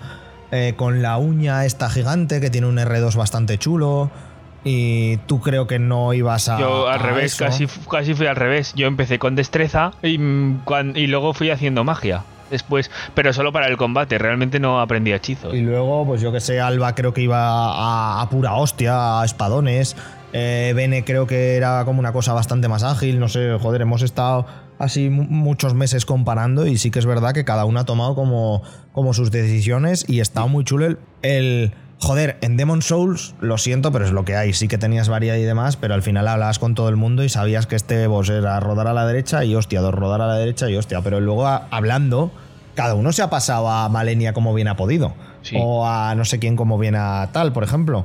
Eh, Carol, que seguramente la hayáis visto en, en algún directo y tal, se la pasó invocando. Y a mí me resultaba súper complicado el, el invocar en ese sitio porque es como, claro, se recupera vida con mi invocación. Es que no me, no me sale a cuenta. Entonces, joder, me ha parecido como súper chulo. Y que aún a día de hoy sigamos descubriendo cosas. Nosotros, nos- literalmente nosotros nos entera- nosotros dos nos enteramos ayer que cierta cosa se cura con cierto objeto, que fue como, pero no sabíais, es como, no, la verdad es que me acabo de dar cuenta. Pues así, así está el tema, es muy, muy guay. A mí me gusta mucho, mira, es una de las cosas que más me gusta de los Souls, es cómo un poco se deconstruyen de cada juego al siguiente. Igual entre los Souls Saga no pasa tanto, pero entre Bloodborne, Sekiro y Elden Ring, ¿no? Un poco se deconstruye el sistema de combate y tú te tienes que hacer de nuevo al estilo. Y me gusta mucho, ¿eh? Por eso yo, personalmente, un Elden Ring 2 estaría bien, pero querría algo diferente otra vez, algo nuevo, ¿sabes? Ni que fuera Bloodborne 2 tampoco, no. Un- Alguna cosa nueva, que te construyera un poco el combate otra vez y te hiciera adaptarte a, a lo nuevo. Que tampoco lo descartes, porque aparte de que el obvio, o más que obvio DLC, porque bueno, a ver, es lo que hay, va a haber DLC. eh, ya dijo Miyazaki en una entrevista que le hicieron hace creo que un par de semanas o tres desde que estamos grabando esto, que lo estamos grabando el 7 de agosto. No sabemos cuándo saldrá, pero bueno, la magia del podcast. Que ya tenían prácticamente muy enfilado un nuevo proyecto. Que no sé si será una, un Armored Core, que puede ser, al final no dejan de ser del estudio. O Sí. igual otro Souls Wannabe. Que nunca, nunca se sabe. Que esta gente al final, encima han mejorado las condiciones de trabajo de la gente. Eh, hostia, pues yo qué sé, pues para adelante. Y es lo que dices. Sí que es verdad que esa, ese desmontar para volver a montar de otra manera del- de la fórmula que tienen entre, entre sagas o entre juegos, la verdad es que es muy, muy chula. Porque sí que es verdad que a pesar de verle simi- similitudes, no puedes comparar Dark Souls a Bloodborne, ni por supuesto, Exacto. que es el más obvio de todos, a Sekiro. Exacto, la manera de enfocar el combate es totalmente diferente, ¿no? Que sí, que, ha- que hay mecánicas eh, transversales como lo de las hogueras y cosas así, pero pff, nada que ver. Exacto, a mí me gustan mucho esos cambios, ¿no? Mientras en, en el Dark Souls pues ibas tú con tu típica espada y escudo protegiéndote, o en el ya en el Bloodborne ya no podías rodar y ya tenías que ir más enfocado al, curarte atacando para que no quedarte muy atrás con los viales y ya en el Sekiro directamente esperabas el ataque del enemigo para contrarrestarlo con el parry. Me gusta mucho, ¿no? En este ya es un poco todo. En este un poco, no el parry tanto como ni te curas como en el Bloodborne, esas dos cositas, pero ya es prácticamente todo. Porque también puedes hacer las contraguardias, los saltos, las magias. Este me gusta que puedes hacer un poco todo. Un poco eso, es que, claro, es una cosa, lo de, lo de hacer las cosas improvisadas es lo que tiene. ¿Nos queda algo? Mm, Yo tocar? como mucho igual habría- hablaría, ¿no? Pues de, de los jefes, ¿no? Que siempre tienen mucha presencia en los Souls, sobre todo para los fans de la saga. Que en este juego yo creo que son los jefes importantes de la historia. Son espectaculares, ¿eh? De, de los, de los mejores, muchos son de los mejores, ¿eh? Te, te iba a decir, cada uno de su padre y de su madre, pero por lo general suelen ser los mismos. Eh, Espectaculares, ¿eh? Lo de Malenia eh, pasará a la historia, ¿eh? Como uno de los mejores cinco jefes de la historia del videojuego, ¿eh? Malenia a mí me ha gustado muchísimo, muchísimo, muchísimo. Hombre. Que sí, que luego es lo, lo típico, ¿no? Cuando ya vas al intento 497 y dices, tampoco es para tanto. Luego te da tristeza. ¿Ya qué hago? Ya me la he matado. ¿Qué hago ahora? Correcto, pero los 496 intentos anteriores. Hombre, ¿qué? para mí ese primer momento de encontrarme a Malenia y decir, a ver, voy a ver por qué es tan difícil, porque la gente dice que es tan difícil. Y, aunque esto, esto es pequeño spoiler, no es muy spoiler, ¿no? Pero descubrir que lo que le hacía difícil es, es que se cura. Se curaba con cada golpe. Y luego tenía el ataque inesquivable, prácticamente. La, la cascada de Waterfall. Es que, ojo, es un tema, ¿eh? Claro. Que luego, además, a los dos días ya lo, lo rompen, entre comillas, saberlo esquivar. Pero pues sigue costando, ¿eh? El aprendizaje que he tenido que pasar hasta saberlo esquivar, hostia, es un tema, ¿eh? Es un tema, pero, pero bastante curioso. Radan. Radan, porque claro, como Radan es una de las primeras escenas del juego, se ha quedado un poco olvidado, pero sigue siendo un combate. El momento en el que lo ves caer desde un meteorito, espectacular, ¿eh? Que, Dices... que además ha desaparecido, pero sigue estando en la vida y dices, ¿pero dónde está? Y de repente empiezas a escuchar como en Sekiro. ¡Ah! ¡Pum! A tomar por culo. Dices, bueno, vale, muy bien. Ok, tengo que correr. ¿Cómo esquivo esto? El Señor de la Sangre, impresionante, También ¿eh? súper bien, súper bien. Que menos mal que me lo dijiste tú, porque a- me- m- si no est- estaba haciendo el canelo. Tienen todos pequeños trucos que hasta que lo averiguas, ojo, porque si sois jugadores o jugadoras como yo que acostumbráis a no leer todas las cosas de primeras, eh, igual hay bosses que lo pasáis mal. Porque además, me refiero, mm, las pistas no es que estén para tontos, pero casi. O sea, si lees los dos objetos dices, ah, vale, si es que me lo pone explícitamente para esto. Pero como no leí, cuidado. Igual que, mm, eh, que Godfrey jugara Lux. Eh, Espectacular ese combate. No me esperaba que no me esperaba que fuera como habías luchado con una especie de fantasma, pues muchas horas antes. No te esperas que luego el combate mejora así, ¿eh? Espectacular. Y, y luego es un corre que te pillo, por y Dios, el combate esto- final me gustó mucho también, ¿eh? Que, te lo- que Sí. prácticamente sale en el tráiler. que te hacen ahí una de Marvel, sale, sale en el tráiler y no te lo esperas que luego sea realmente así el combate final. Sí, además como que cambia mucho porque cuando fasea es algo completamente diferente. Bueno, y es que yo creo que todos los jefes principales son muy, muy chulos. O sea, Todos. Renala también me parece espectacular. Eso El es. cambio ese que luego hay a las Sí, sí, sí, invocaciones sí. que te acaba echando al final. Todo- a mí me, me han gustado mucho, sí, sí. Correcto. ¿Y qué más? Bah, alguno más ahí que se nos está olvidando. Bueno, los dragones. Los Puede dragones. parecer que no, pero los dragones están muy, muy chulos. Y como lo hagas, como os hemos comentado, con Torrentera, son es- combates tremendamente espectaculares y súper, súper chulos de vivir. vaya. Exacto, sí, yo creo que, mira, ese es el punto igual que nos dejamos, ¿no? Que puede ser el final, el sense, el sense of wonder, ¿no? Que dicen, la sensación de espectacularidad que hay en el juego, ah, pues en un montón de momentos, en luchar con el caballo contra un dragón, el llegar y ver un castillo gigante a lo lejos. eh, que el juego te da mucho, ¿eh? Es muy espectacular. Tiene cosas malas, pero, pero es que es comparado con lo que te da, no es nada, ¿eh? Te da, eh, cuando entras a Leindel, a la capital. Exacto. Muy, el juego es- te da mucho, es muy espectacular y se siente, se siente de verdad como una aventura. Y vamos, que vas a vivir durante horas, porque pues el juego te puede perfectamente durar ciento y pico horas. ¿Qué es lo que te va a durar? Si haces ¿Cuánto te todo, la primera partida, más o menos? pues ciento, te diría que 130 por lo menos, ¿eh? Sí, ¿no? Por ahí, sí, vale, vale, vale, vale. Sí, una- como, jugando como una persona normal, es decir, haciendo todo y dejando un rato la pantalla porque me voy a comerme no sé qué a la cocina, ¿sabes? Dejando el juego ahí, haciendo un poco lo típico, te puede durar 130 horas perfectamente, ¿eh? O yendo a no sé qué porque eh, quiero descubrir una pista que pone aquí, tengo que encontrar esto, pues el juego te puede durar mm, más de 100 seguro a cualquier persona. Si haces todo, si no, pues igual. Si no haces todo, pues unas 70 seguro, ¿eh? También. Bueno, el gigante, tío. El gigante que también me parece un combate Sí. que, que dices, bueno, pero ¿y esto? ¿Pero, pero qué está pasando aquí? Y por supuesto, el, Placidul Sax. Hombre, también la espectacular arena ese. esa es muy chulo ese dragón, ¿eh? Muy, Sí, muy sí, chulo. es de los momentos espectaculares del juego, sí. Pero sí, esto que destaca Alberto del Sense of Wonders lo llevan como a, a su máximo exponente, porque no hay mapa malo, no hay mapa que digas, uff, esto, qué, Claro. qué pufardo, qué mal Porque está". además yo creo que han mejorado. Porque artísticamente siempre ha sido un estudio muy bueno. Pero gráficamente se nota que ahora tienen los recursos para ser buenos, ¿sabes? Porque Dark Souls artísticamente es muy bueno, pero claro, se nota ya, además del paso de los años, que no era un estudio muy grande, pero ahora se nota que el estudio se ha hecho grande y que trabajan bien, ¿eh? Es espectacular. Igual que lo hablamos ayer también, eh, lo de Demon Souls, que es como artísticamente desde un inicio era increíblemente bonito, pero sí que es verdad que Claro. en Play 3, con esa paleta de ocres, eh, y bueno, y, y- y que era Play 3, y joder, para la época estaba muy bien, pero no da todo su potencial. Ves el remake. ¡Ostras! Es una pasada, ¿eh? Y, bole- y boletaria cambia, cambia bastante, ¿eh? Sí, Por- sí. Pero a mejor, increíble, sí, sí. Por eso es, es una de las cosas que, que- que crece exponencialmente, que es la, la calidad gráfica aquí en el, en el juego. Y sobre todo, creo que lo hemos jugado los dos en Play 5, Cinco, sí, si sí. no me falla la Sí, memoria. sí, yo en Play 5. Tengo todos los Souls ahí, pues ya me quedé en Play 5. Bene lo ha jugado en PC y Alba creo que en Xbox y en, la, en Series X, creo, si no me falla la memoria. Y creo que en todas el juego funciona súper bien, como una roca. Eh, cero quejas creo hemos tenido.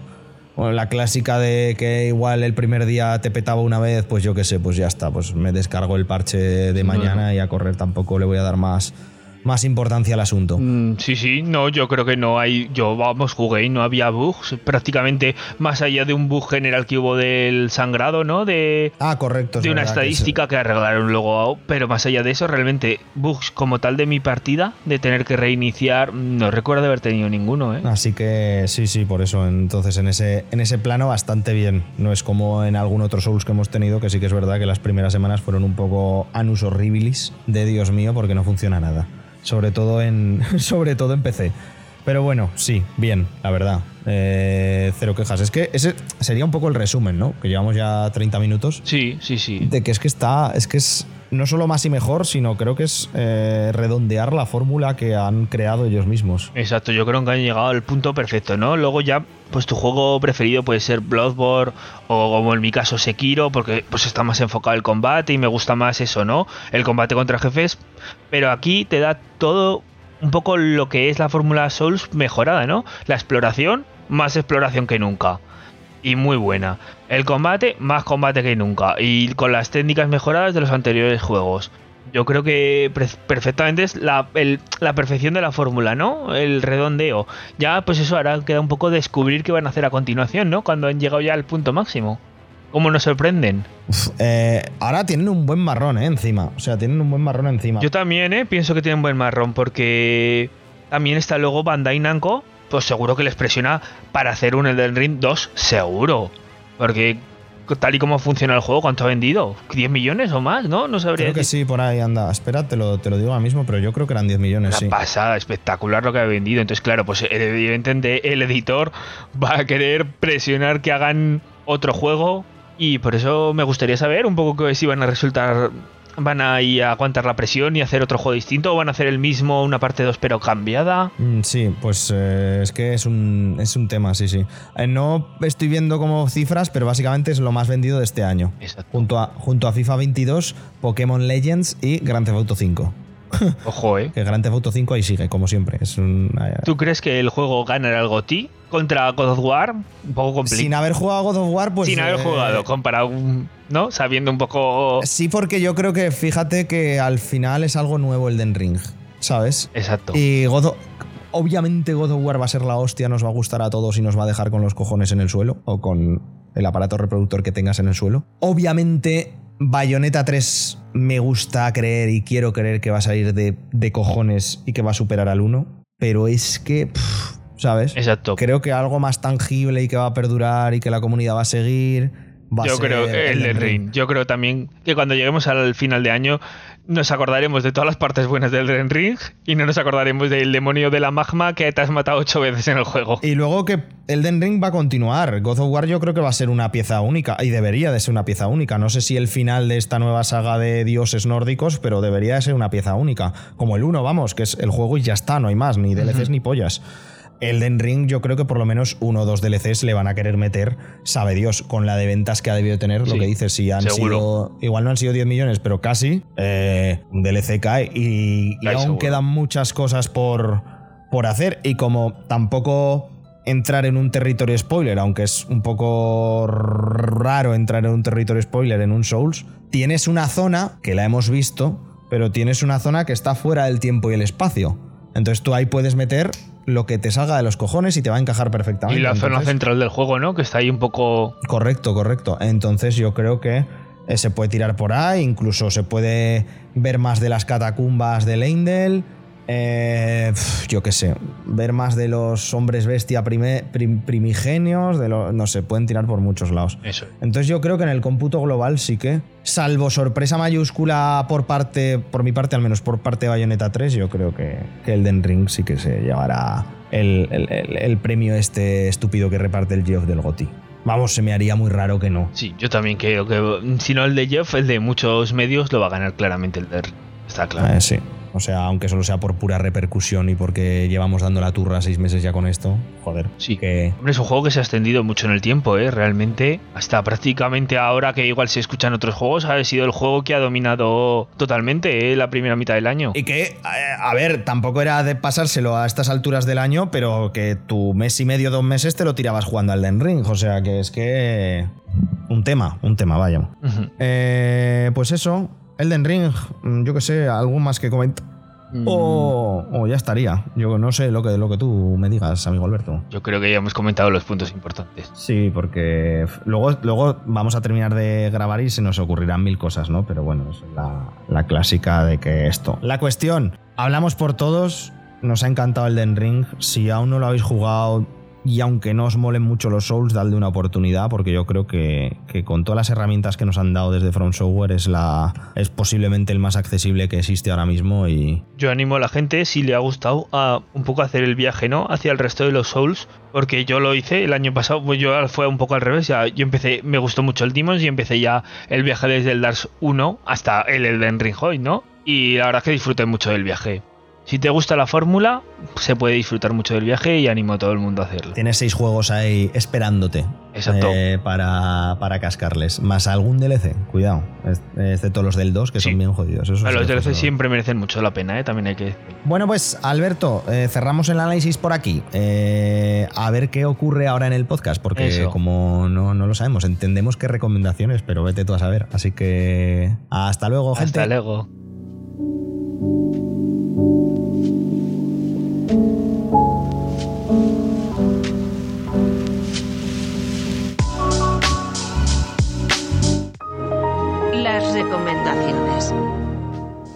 Hasta aquí un posible primer análisis de Elden Ring que hemos hecho Alberto y yo, pero sé que, por ejemplo, Alba, sé que, por ejemplo, Sergi, eh, creo que Adri también querían hablar de él, así que ya sabéis que eh, en la libertad que nos da el podcast grabado y la edición, igual en otro episodio incluimos un segundo análisis de Elden Ring con otras voces y otras críticas y otras movidas. Aún así, salvo que Bayonetta 3 y God of War Ragnarok demuestren lo contrario, Goti. Eso es- esa sería mi conclusión, que la habéis escuchado ahora. Bueno, y a Alberto, que hacía mucho que no lo escuchabais y por fin se pudo, se pudo pasar en, en esto. Recomendaciones, as always. Claudia, ¿quieres empezar tú o empiezo yo? Empiezo yo si quieres. Yo tengo dos recomendaciones, ¿vale? Son dos series. Eh, una acaba de empezar.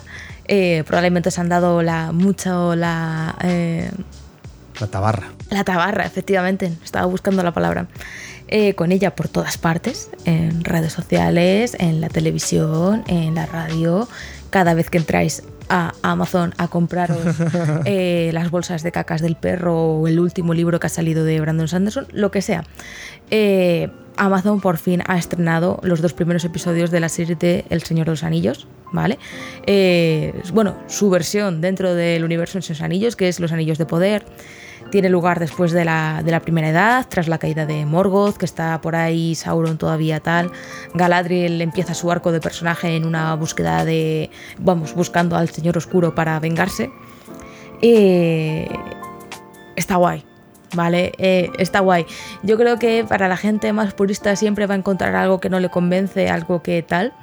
Pero todas las semillas que han plantado, digamos, a nivel de inicio de historia en estos dos primeros episodios, a mí personalmente me han gustado mucho y me parece muy emocionante todo lo que pueden abrir eh, el universo de, de la Tierra Media. Eh, simplemente con el contenido que tienen de, los apéndices, porque recordemos que Amazon tiene comprado los derechos de la trilogía del Señor de los Anillos y sus apéndices, y han decidido no tocar la trilogía del Señor de los Anillos y meterse con los apéndices precisamente para tener esta apertura, esta libertad para coger todos estos elementos y mostrarte con un poco de pues es un poquito más libertad porque al final los apéndices no dejan de ser una enciclopedia. Tenemos puntos claves en la historia de la Tierra Media de cosas que han pasado y ellos ya van llenando los huequecillos. Y ya te digo, yo me lo pasé hoy muy bien. Los estuve viendo con, con mi hermana, los pusimos en la pantalla grande, estuvimos ahí en plan de eh, entretenidísimas. Eh, ¿Y este quién crees que es? Yo creo que este es tal, yo creo que este es cual. Hay un perdo de personajes que lógicamente apuntan maneras de... Ah, reconozco este arquetipo de personaje. Hijo de no sé quién vas a ser tú, ya verás. Y, y cosas así en general. Está muy, muy bien. Ha anunciado Amazon que han sido 25 millones de espectadores los que han visto los dos episodios durante este primer fin de semana. Entonces, ojito, ¿eh? La cosa apunta. Además es una serie que se han gastado varios millones. ah, mm, Decenas de millones por episodio. Es cortita, no sé si son 6, 8 episodios. Son menos Ocho, de 10. creo. Ocho. Ocho. Son menos de 10 seguro. Y como fan de la fantasía en general me parece muy emocionante estar en un momento en que tenemos al mismo tiempo eh, Sandman en Netflix, El Señor de los Anillos en, en Amazon, eh, tenemos otra serie de Juego de Tronos en, en HBO, que de esa ya, ya hablaremos otro día. Esa- hace falta que avancen un poco más para ver ¿Por si dónde va a van los tiros? Sí, sobre todo si va a cojear de lo mismo que cojeó Juego de Tronos en las últimas temporadas o si ha dado algunos pasitos para adelante, algún pasito para atrás. Esa habrá que ver cuando estemos más adentro en la, en la, en la serie si finalmente es, es un retorno en a las mejores partes de Juego de Tronos o es volver a tropezarnos otra vez con lo mismo. Pero el eh, los anillos de poder pintan muy bien y yo estoy, estoy muy contenta y te- tengo fe que va a salir bien y espero que, que la renueven ya, porque yo necesito saber más. Eh, además de los personajes, no sé, me han caído en gracia, estoy contenta. Eh, por otro lado, os he dicho que tenía una segunda serie, esto más que una serie es un documental barra reality. Eh, no sé si lo, bueno, probablemente lo hayáis visto por Twitter, por las noticias o lo que sea, de que esta semana está previsto el lanzamiento de, Artemisa, un cohete espacial que va a llevar a la Luna eh, algunas herramientas y cosas para, en un futuro no muy lejano, volver a, a ir a, a la Luna, en la que sería además la primera mujer astronauta en pisar la, la Luna. Eh, el primer lanzamiento estaba previsto para la semana pasada, se anuló y hoy, eh, hoy precisamente era, está, hoy, No, ayer, Ayer, ayer, Ayer. Respecto a donde estamos grabando, ayer. iba a ser el, el segundo intento de lanzarlo, pero han encontrado una fuga y al final ha sido preferible no, no tal. Eh, esto ha provocado toda una serie de, de de reacciones en las redes, en plan de mucha gente, en plan de, oye, de verdad, NASA, con la pasta que os lleváis, no sé qué, tal, cómo puede ser tan eso. Hay un documental, lo tenéis en, Disney Plus, que se llama Among the Stars. Es más que un documental, ya te digo, bueno, es, un poco reality en el sentido de que la- hablan mucho a la cámara, ¿vale? Sigue a varios astronautas que van a la, a la estación espacial, de cómo se preparan, las herramientas que tienen que llevar. En la propia NASA te explican qué es lo que hacen allí, cómo se organizan, lo las, eh, te enseñan las herramientas con las que trabajan, los entrenamientos que hacen para hacer paseos espaciales y demás, y luego el propio viaje y la- el tiempo que pasan en la estación eh, espacial.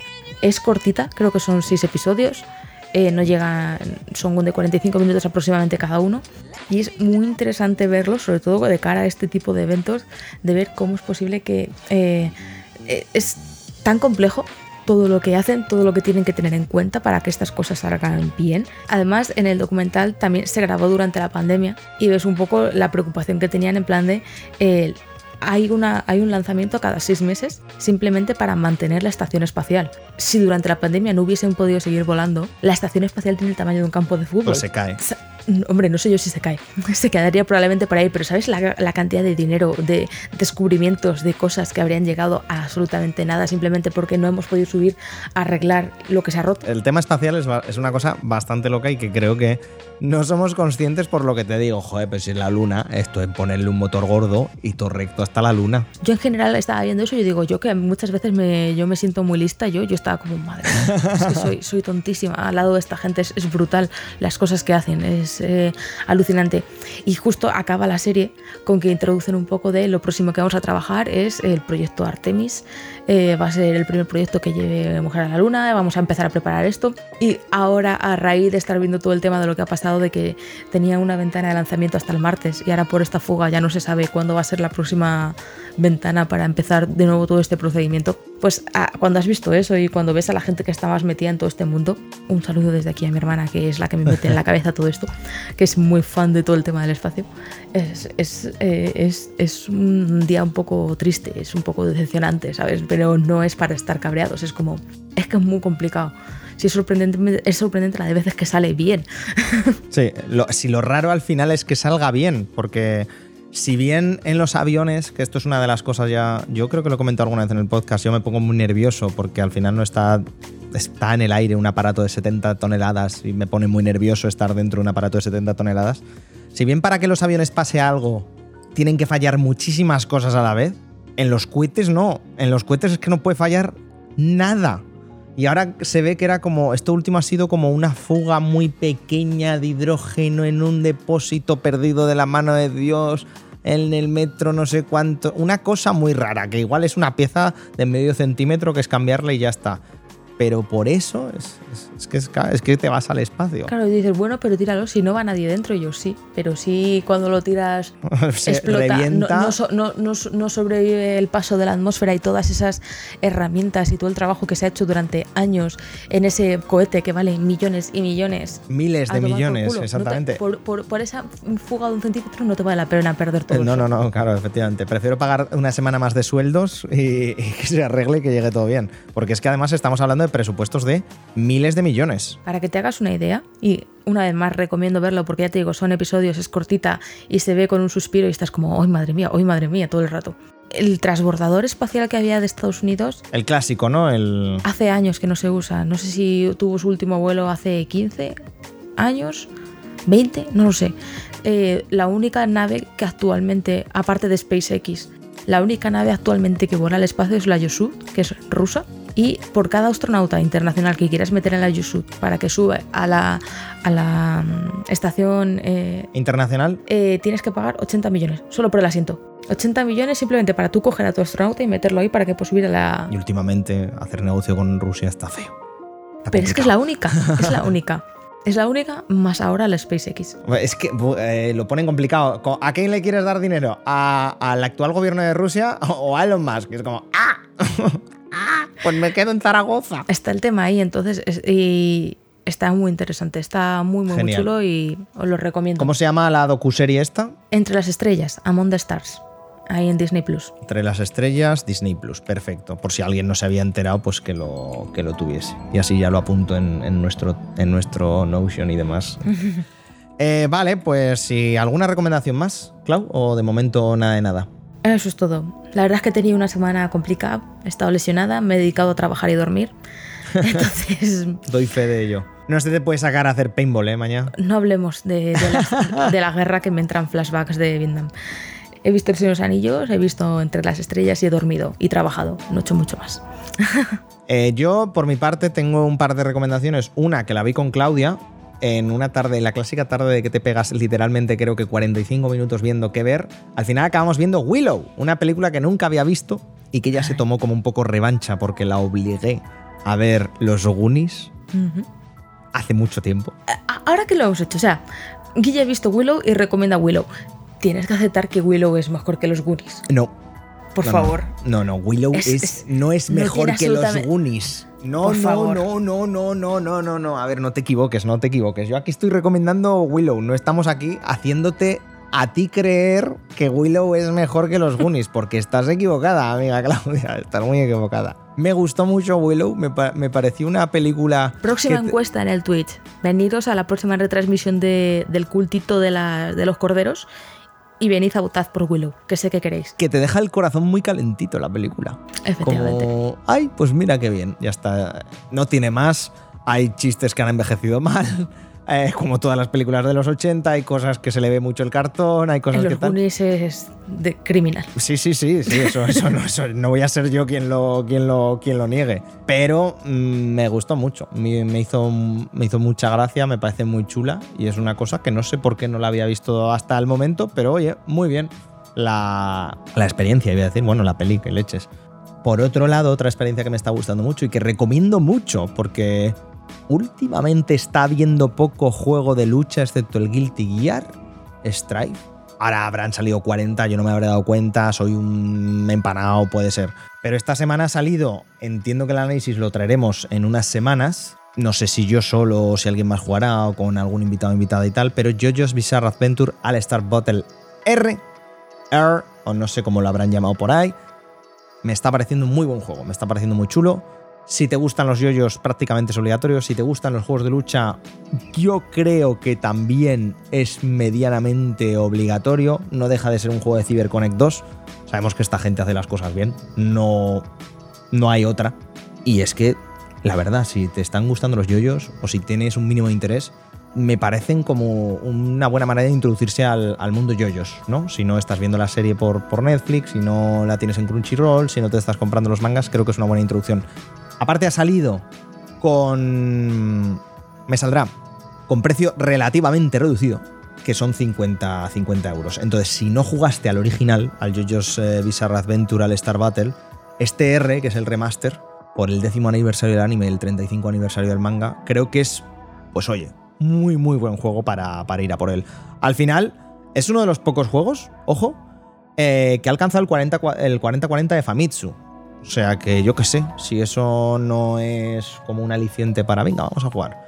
Siempre y cuando sabiendo que vas a un juego de lucha, tal, no sé qué, no sé cuántas, de CyberConnect, etcétera, etcétera, etcétera, etcétera. Pero, insisto, muy recomendado. Y yo creo que hasta aquí las recomendaciones. Porque, claro, no serían recomendaciones si no las recomendásemos. Entonces, por eso muy recomendado, ¿no? El, el yoyos y tal.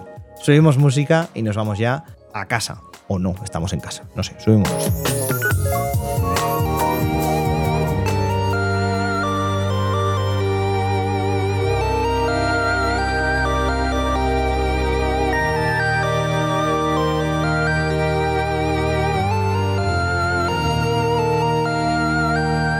Hasta aquí el podcast de hoy. Mi gente, el programa de hoy, el episodio de hoy, como lo queráis llamar, 96, nos, da- nos acercamos pasito a pasito al 100. Ese 100 que tendríamos que haber alcanzado en 2014, pero aquí estamos, 2022, con toda la calma del mundo.